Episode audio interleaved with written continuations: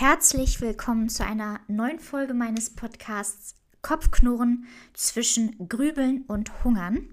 Und aus aktuellem Anlass widme ich diese Folge dem Leben. Denn mir wurde heute einmal mehr bewusst, wie die Essstörung von jetzt auf gleich unserem Leben ein Ende setzen kann. Dass uns keine Zeit bleibt, auch wenn wir glauben, morgen reicht auch aus. Nein. Denn das Gemeine an dieser Krankheit ist, dass sie sich still und heimlich einnistet und uns völlig umprogrammiert, sodass der einzige Sinn und Zweck unseres Daseins der Essstörung dient. Wortwörtlich. Wir dienen ihr, verfallen ihr und sind sogar bereit, unser Leben für sie hinzugeben. Ganz bewusst und gleichzeitig unwissend, weil wir die Wahrheit nicht mehr an unser Herz lassen. Die Essstörung ist ein stiller Suizid und das macht die Krankheit so gefährlich. Langsam, aber sicher sind wir dabei, uns umzubringen. Die Reglementierungen, aka Restriktionen, werden zu unserem Lebenskredo. Dabei hat ein Leben mit der Essstörung nichts mit Leben zu tun. Doch sie gibt uns den vermeintlichen Halt im Leben, die Struktur, die Sicherheit, die Kontrolle, sodass wir gar nicht bemerken, dass uns der Boden eigentlich unter den Füßen wegbricht. Und dann klammern wir umso fester an ihr, während das Messer eigentlich immer tiefer in unser Herz sticht. Du spürst den Schmerz, doch du lässt dir keine andere Wahl. Aber was ist, wenn ich dir sage, dass du die Wahl hast und das Leben nur eine klare Entscheidung weit entfernt ist? Der Weg ist kein leichter, aber lohnenswert. Das Gefühl, noch schmerzhaft, aber wahrheitsbringend. Ein Heilungsschmerz sozusagen, wie eine offene Wunde, die wir von falschen Glaubenssätzen bereinigen. Es brennt höllisch, aber wenn wir den Schmerz aushalten, stellt sich überraschend schnell eine Erleichterung ein. Es wird von Mal zu Mal leichter. Aber das bedeutet auch, dass wir immer weiter machen müssen. Süchte sind nichts anderes als ungesunde Gewohnheiten, die zur lebensbedrohlichen Gefahr werden können. Man muss also seine ungesunde Komfortzone verlassen und eine Zeit lang gegen sich anarbeiten, um aus dieser ungesunden Gewohnheit eine neue, gesunde zu machen. Also konsequent das Gegenteil von dem tun, was die Essstörung all die Jahre von uns verlangt hat. Klar sind Veränderungen immer ungemütlich, weil sie Unsicherheiten mit sich bringen. Wir sind evolutionär darauf gepolt, es uns so einfach wie möglich zu machen. Routinen sind für uns Menschen deshalb immer ein bequemes Pflaster, klar, auf dem wir uns in vermeintlicher Sicherheit wiegen. Vermeintlicher. Unsicheres Terrain möchte der Mensch als Gewohnheitstier am liebsten umgehen auch wenn die Veränderung langfristig authentisches Glück mitbringen würde. Authentisch, weil dieses Glück unserer selbst entspricht und nicht von den Umständen abhängig ist. Deshalb möchte ich dich heute etwas fragen. Wovor hast du Angst? Und wovon ist dieses Gefühl abhängig? Du siehst dich von einer Angst getrieben, die Angst vor der Konsequenz, aber wer sagt, dass diese Konsequenz etwas Negatives ist. Und gleichzeitig ist diese konkrete Angst, etwas zu ändern, ein Gefühl, was die Essstörung dir gibt. Denn sie ist es, die Angst und Sorge schürt. Denn sie fühlt sich bedroht und weiß sehr genau, dass jegliche Genesungsmaßnahmen, wie beispielsweise eine Therapie, ihre Vorreiterrolle streitig machen könnte. Die Essstörung aber will deine Nummer eins bleiben. Willst du das wirklich auch? Dir alles Lebenswerte verbieten und deine innere Wahrheit mit Lügen überschreiben? Möchtest du nicht viel lieber erfahren und erleben, was das wahre Leben mit dir vorhat? Entdecken, was das wahre Leben zu bieten hat? Auch wenn du jetzt deine persönliche Erfüllung in der Befolgung jener kranken Prämissen siehst, mit der die Essstörung dich gängelt, die Essstörung wird dich nie wirklich glücklich machen können. Dein Glück ist eine Entscheidung. Genauso wie bereits gesagt, das Leben nur eine Entscheidung weit entfernt sein kann.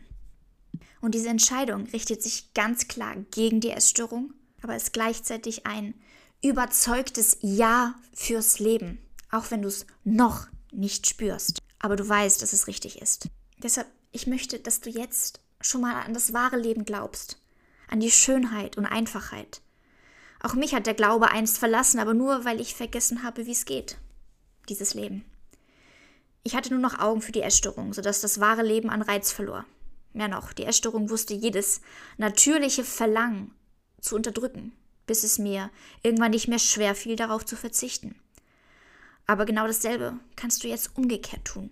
Sei mutig und verlasse deine Komfortzone, die im Grunde eine Todeszone ist, und überliste dich selbst. Worte und Taten spielen sich dabei gegenseitig den Ball zu. Ein Umdenken führt zum Umsetzen, genauso wie ein Umsetzen ein Umdenken bewirkt. Rede dir also das Richtige ein, rede dir vertrauensvoll und liebevoll zu und formuliere deine Glaubenssätze neu, damit du dort weitermachst, wo du einst als Kind aufgehört hast. Damals, bevor du falsch abgebogen bist. Kurzum, stelle dich deinen Ängsten. Angst kann hilfreich sein, nämlich genau dann, wenn sie dich davor bewahrt, ein zu großes Risiko einzugehen. Von der Unsicherheit getrieben hält die Angst dich davon ab, dich einer möglichen Gefahr auszusetzen. Genauso gut kann die Angst aber auch sehr gefährlich werden, wenn ihr, wie im Fall einer Essstörung oder anderen ungesunden Abhängigkeit, falsche Glaubenssätze zugrunde liegen. Frage dich deshalb, wovor genau hast du Angst? Die Antwort darauf liegt nicht selten in der Vergangenheit. Frage dich deshalb, was hast du als Kind geschlussfolgert und wovon meinst du dich beschützen zu müssen? Glaubenssätze sind auch nur Sätze, deren Inhalt nicht der Wahrheit entsprechen müssen. Und genau aus diesem Grund musst du in die Vergangenheit zurück, um deine Schlussfolgerung als Trugschluss zu begreifen. Erst dann wirst du mit deiner Vergangenheit abschließen und dich an eine gesunde Zukunft machen können. Ich weiß noch sehr genau, wie ich den Satz formuliert habe und mir bewusst gesagt habe, ich will leben, auch wenn ich es verlernt habe. Mein inneres Kind biss eine kleine Ecke von der Schokolade ab. Die große Tafel mit Keks- und Milchcremefüllung von Milka. Ich probierte zwei Löffel von den Ravioli und wagte es, so einen Gabelbissen von den Blätterteigtaschen abzuschneiden. Man könnte es auch als eine kontrollierte Genugtuung beschreiben, die eine außerordentliche Erlaubnis bedarf. Anstatt also nur mein gesundes Zeug zu essen, tastete ich mich langsam an kleine Verbote heran. Es sind die sehr kleinen Dinge, die zuweilen große Überwindung kosten. So wirkte mein Handeln nach außen weiterhin tatenlos, innerlich aber stellte ich mich mit solchen kleinen Überwindungen meiner Angst. Passend dazu erzähle ich euch eine kleine Geschichte, die ist auch nur sehr kurz, aus der Schönklinik Bad Bramstedt. Der Schokobon. Während einer Therapiestunde in eben genannter Schönklinik Bad Bramstedt sollte ich einen Schokobon essen. Langsam und bewusst schmecken. So klein jeder Bonbon auch gewesen ist, so groß war die Herausforderung, denn ich konnte ihn nicht einfach essen. Natürlich konnte ich, die Erstörung aber nicht, und sie wehrte sich vehement. Letzten Endes aber widersetzte ich mich, weil ich der Therapeutin nicht zeigen wollte, dass es mich überhaupt Überwindung kostet. Also es war auch wieder eine Art von Betrug. Ich spielte mal wieder anderen etwas vor, um mich ins bessere Licht zu rücken. Dabei hätte dieser Schokobon einen wertvollen Beitrag leisten können für meine Recovery.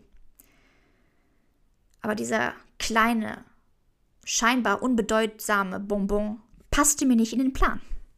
Ich hätte mir die wenigen Kalorien nicht nur lieber erspart, sondern der kleine Schokobon war auch nicht mit meiner eigentlichen bis zum Mittagessen angedachten Nüchternheit vereinbar. Selbst so ein kleiner Schokobon passt einfach nicht ins strenge Gesamtkomplex der Erstörung.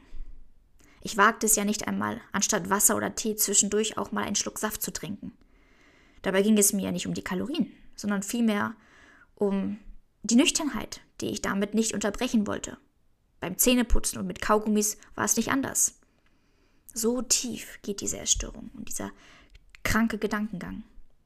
Ich befürchtete, dass allein die Geschmackswahrnehmung der Zahnpasta oder des Kauen des Kaugummis meinen Körper glauben lassen, er bekommt etwas zu essen, weswegen er den Fettstoffwechsel unterbricht. Bullshit.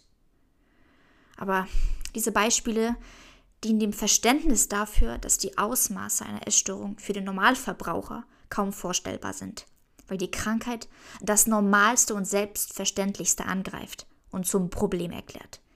Sie ist selbst dort zu finden, wo es sich Außenstehende nicht einmal mit genügend einfühlsamer Fantasie vorstellen können.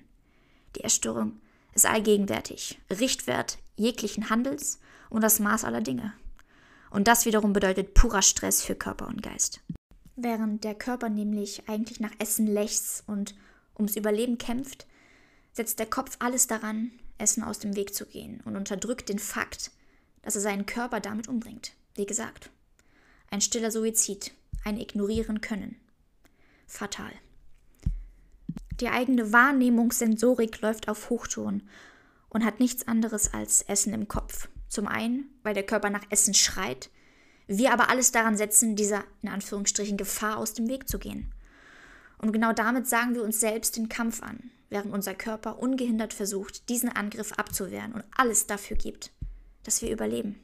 Wann endlich lässt du diesen Hilfeschrei zu? Wann endlich begreifst du, dass du deinen besten Freund erstickst? Wann endlich lässt du Liebe in dein Herz, bedingungslose Liebe, weil sie an keine Bedingungen geknüpft ist? Du darfst und du musst jetzt auch, damit du die letzte Chance nicht verpasst. Je früher, desto besser. Glaube mir. Irgendwann nämlich wirst du dir sagen, hätte ich doch nur. Hätte ich doch nur geglaubt, was alle um mir herum sagen. Hätte ich doch einfach zugelassen, worauf mein Herz tief in Innern pocht. Und weißt du, ich glaube, du weißt, welches Gefühl ich meine. Du spürst es. Diese Unruhe, dieses Unglücklichsein, diese Verzweiflung und vermeintliche Hilflosigkeit. Aber du bist nicht hilflos. Du bist nicht zu schwach. Du bist stärker, wenn du deinen besten Freund und Weggefährten, deinen Körper, die Hand reißt. Stichwort Fürsorge, aber dich auch ziehen lässt. Stichwort Urvertrauen und dich damit zurück ins Leben leiten lässt. Es ist ein Prozess, der seine Zeit braucht und dir Ausdauer und Überzeugungskünste abverlangen wird. Es wird wehtun, aber du wirst trotzdem nicht an der Sache selbst zweifeln. Du wirst durch den Schmerz gehen, in die Freiheit. Ich hatte es nicht für möglich gehalten, aber es ist so. Du kannst es schaffen. Du musst daran glauben. Auch wenn die Motivation in erster Linie anfangs nur aus dem Kopf kommt. Früher oder später wirst du auch im Herzen begreifen, dass dein Leben ein Geschenk ist, das gelebt und erlebt werden möchte. Und plötzlich wirst du alles nachholen wollen, was du verpasst hast. Je früher du es also schaffst, umso mehr Zeit bleibt dir dafür. Ich hatte eigentlich keine Zeit mehr, und doch durfte ich noch einmal ganz von vorne anfangen. Deine Zeit ist jetzt.